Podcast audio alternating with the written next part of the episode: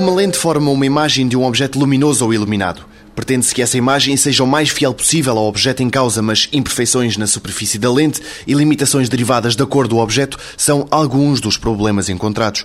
Luís Miguel Bernardo, professor na Faculdade de Ciências do Porto, explica que, quanto à resolução da imagem, a própria luz limita as capacidades de qualquer lente. As dimensões desse objeto não poderão ser inferiores a lambda ao quadrado, que é o lambda ao quadrado, é o comprimento de onda da luz utilizada ao quadrado. Portanto, posso pensar num círculo de diâmetro lambda, só poderei formar uma imagem de objetos que sejam tão pequenos como isso, mas não mais pequenos do que isso.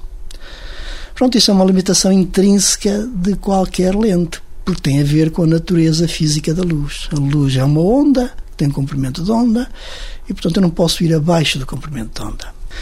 Ora bem, recentemente foi publicado um artigo que propunha uma chamada superlente. Uma lente que era capaz de formar uh, imagens de objetos mais pequenos do que lambda sobre 2 e ultrapassar o limite uh, ligado ao comprimento de onda.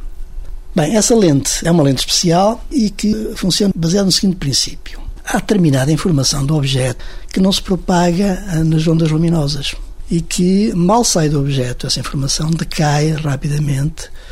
São chamadas ondas evanescentes. Os detalhes mais finos do objeto causam ondas evanescentes que, como decaem rapidamente, não são apanhadas pelas lentes e, portanto, nós não podemos utilizar essas ondas para fazer a imagem do objeto.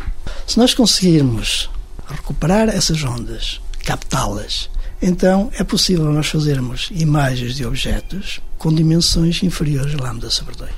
Bem, baseado nesse princípio, foi possível demonstrar que esta tal lente, super lente, que não tem, em termos físicos e em termos de forma, não tem nada a ver com as lentes que nós usamos nas nossas máquinas fotográficas, é capaz, de facto, de reproduzir imagens com uma resolução seis vezes superior à resolução que teria uma, uma lente normal, quase perfeita. Na próxima edição pergunta-se como pode uma única célula adulta gerar uma planta inteira.